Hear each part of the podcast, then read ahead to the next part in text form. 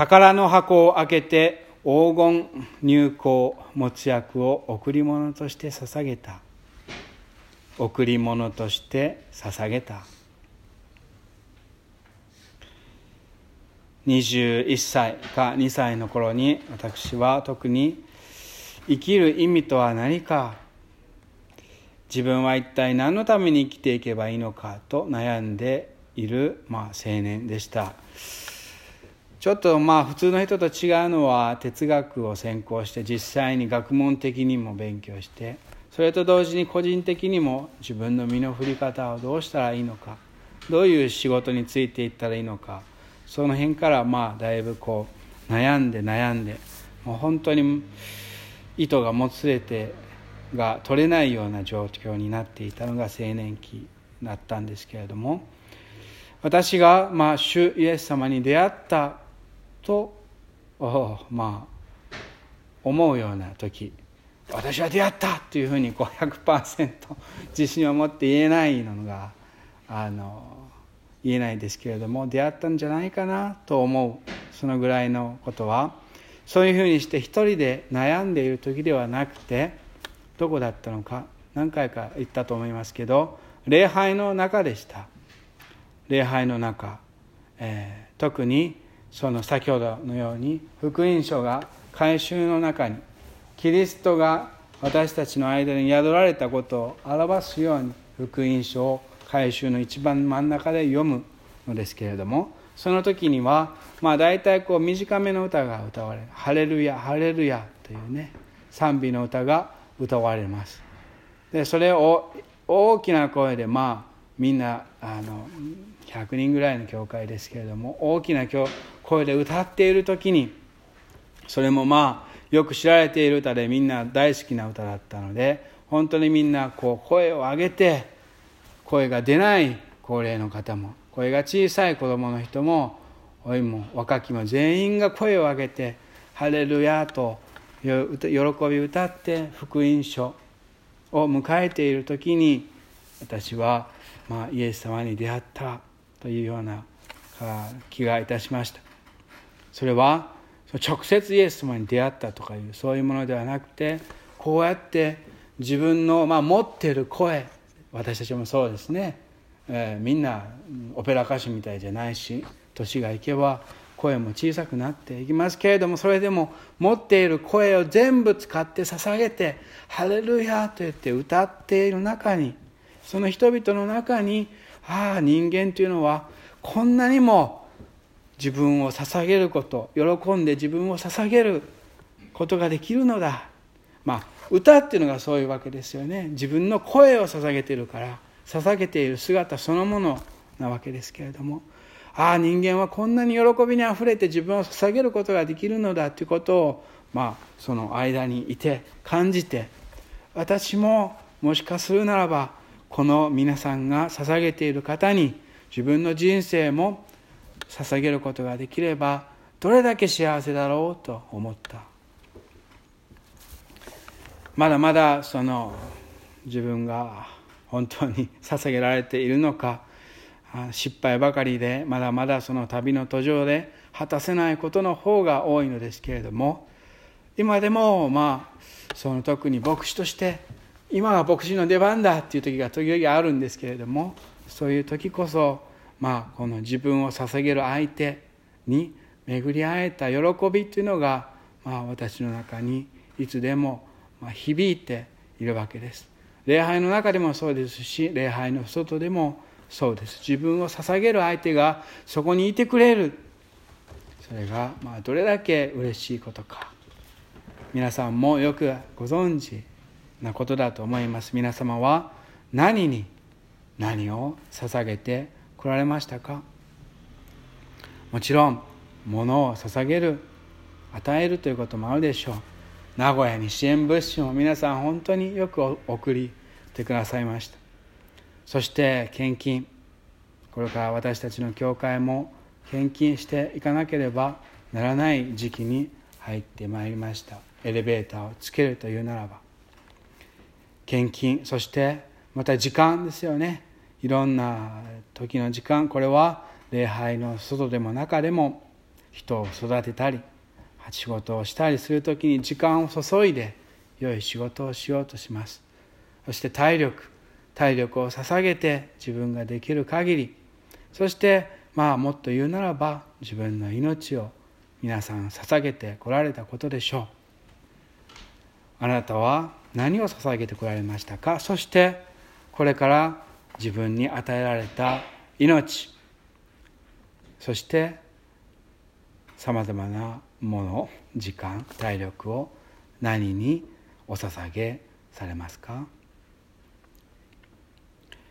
今日の星占いの先生術師学者は喜びにあふれたと書いています。まあ、あの星を見た時にですねこれはまあ日本語で言うと喜びにあふれたなんですけれどもギリシャ語で言うとなんだかこうすごくこう重なった言い方なんです。よろ大きな喜びに喜びがあ喜んだ。喜びを喜んだという表現になってまして二重にも三重にもこう喜びがあふれるような表現になっています。金や入香や没薬まあもちろん没薬はイエス様の死を表すとか、まあ、金は王様を表すとかいろいろ意味がありますけれどもまあ大切なことはそのような高価な贈り物ということで自分を表しているわけです。自分の大切な宝一番大切な宝は命ですけれどもその命を表すように自分の心を開くように自分の宝箱を開けて大切なものをこのお方に捧げているのです。喜んで捧げているのです。ですのでこの高価な贈り物はこう自分の自分を捧げてこの人のために捧げたいと思うお方に出会った喜びを表しています。今までずっと長い時間暗闇の中で星を探してきた。私たちも人生でそういう時があります。そのこれまでの長い暗闇の時間は決して無駄ではなかった。このお方この目の前にいるこのこの小さな存在のうちに成就した。やっと自分をこの方に捧げていいのだという喜びですね。ですのでこの権限説、明日から始まる権限説というのは神様の誠実が、まあ、アブラハムの子イスラエルだけにでなく日本人を含む全ての国民に現れた祝いであり現れたということはつまり逆からしてみれば全ての種族創世記の言葉ですね。全ての民族全ての人どんな人もがこのお方イエス様に自分を全部注いでも自分を捧げることができる相手を見つけたという念願の成就の季節なわけですね。その相手は740年も前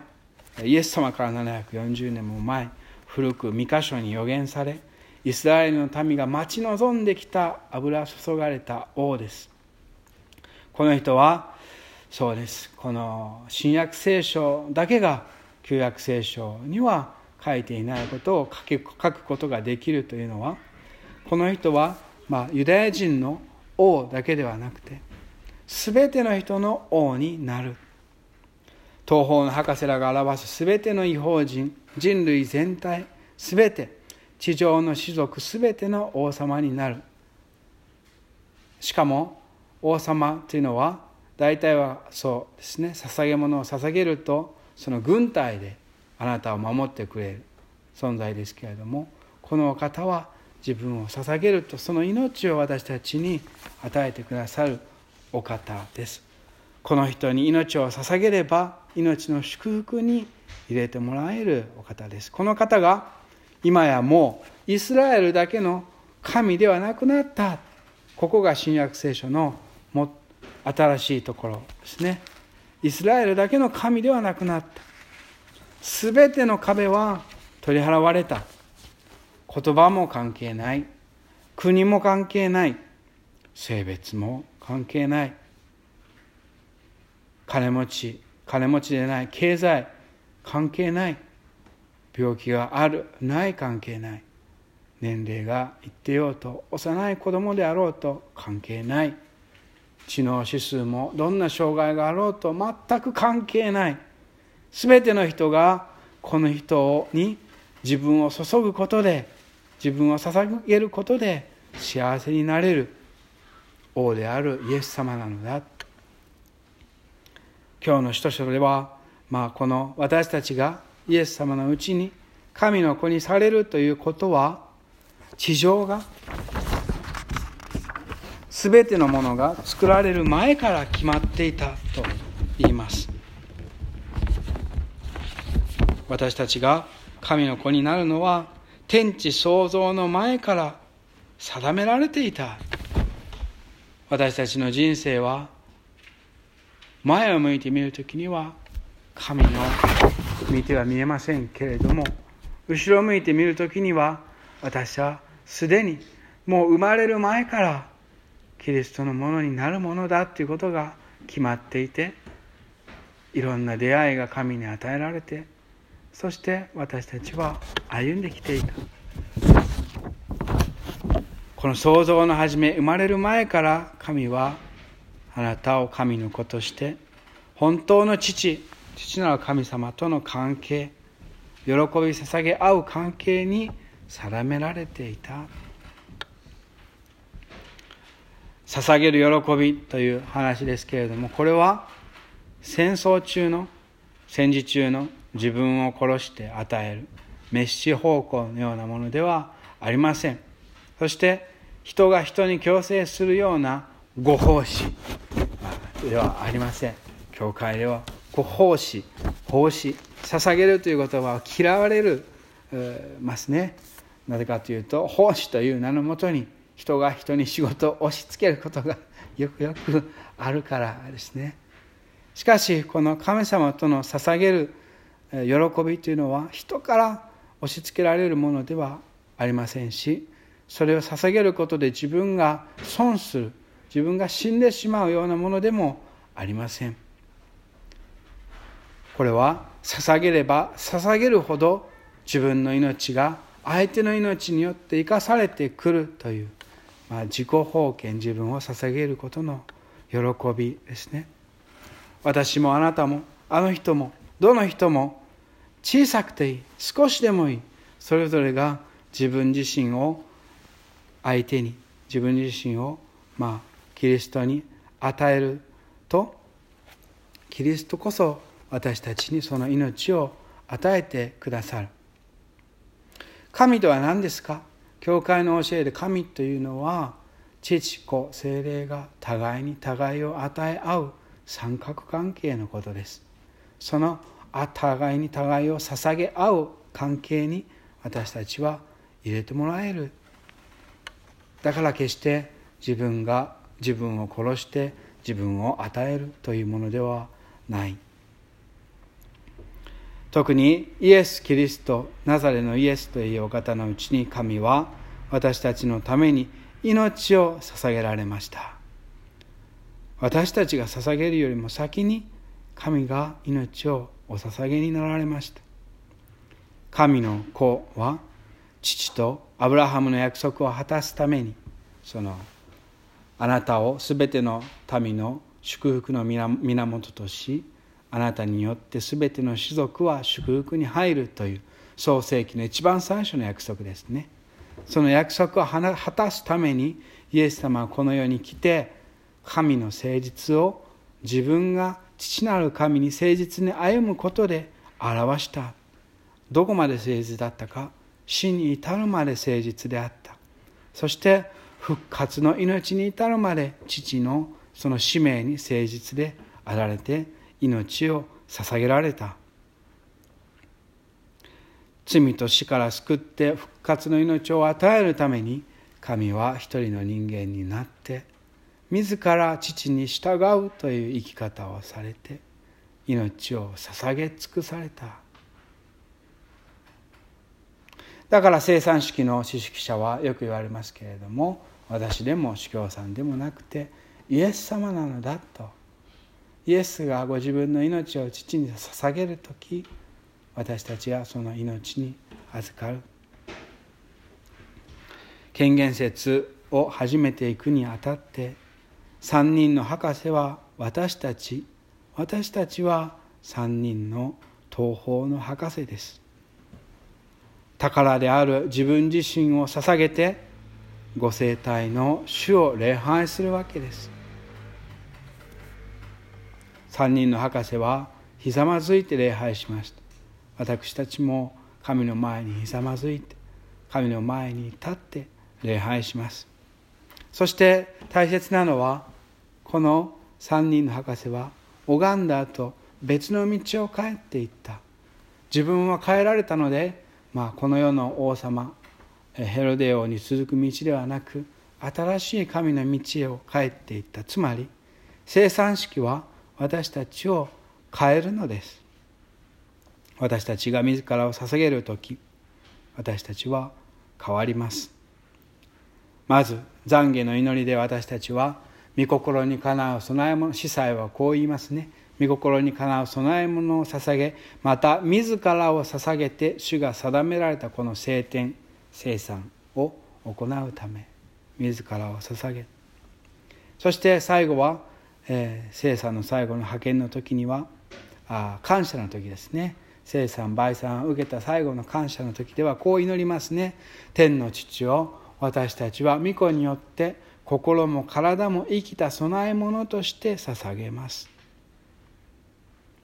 人生を生きるというのは一つはま自分を捧げるということかもしれません。そしてそれをそれをイエス様と共に捧げることで変わっていくということかもしれません。パンとブドウ酒がイエス様に変えられていくこの生産のうちから主は私たちに語りかけておられます。今日の生産で私と共に父なる神に自分を捧げよう。捧げる相手がいるということはとても嬉しいことだ。だから喜んで捧げる人になろう。パンとブドウ酒が私の体と血に変わるようにそれを食しそれを飲むあなたも変わる。捧げ与え分かち合う喜びにあふれた人に。だからまあ今日の生産は式文から目を解放して私たちと共に私たちを父に捧げる主イエス様の御体をこのパンのうちに見つめてみましょう。宝の箱を開けて黄金入香没薬を贈り物として捧げた。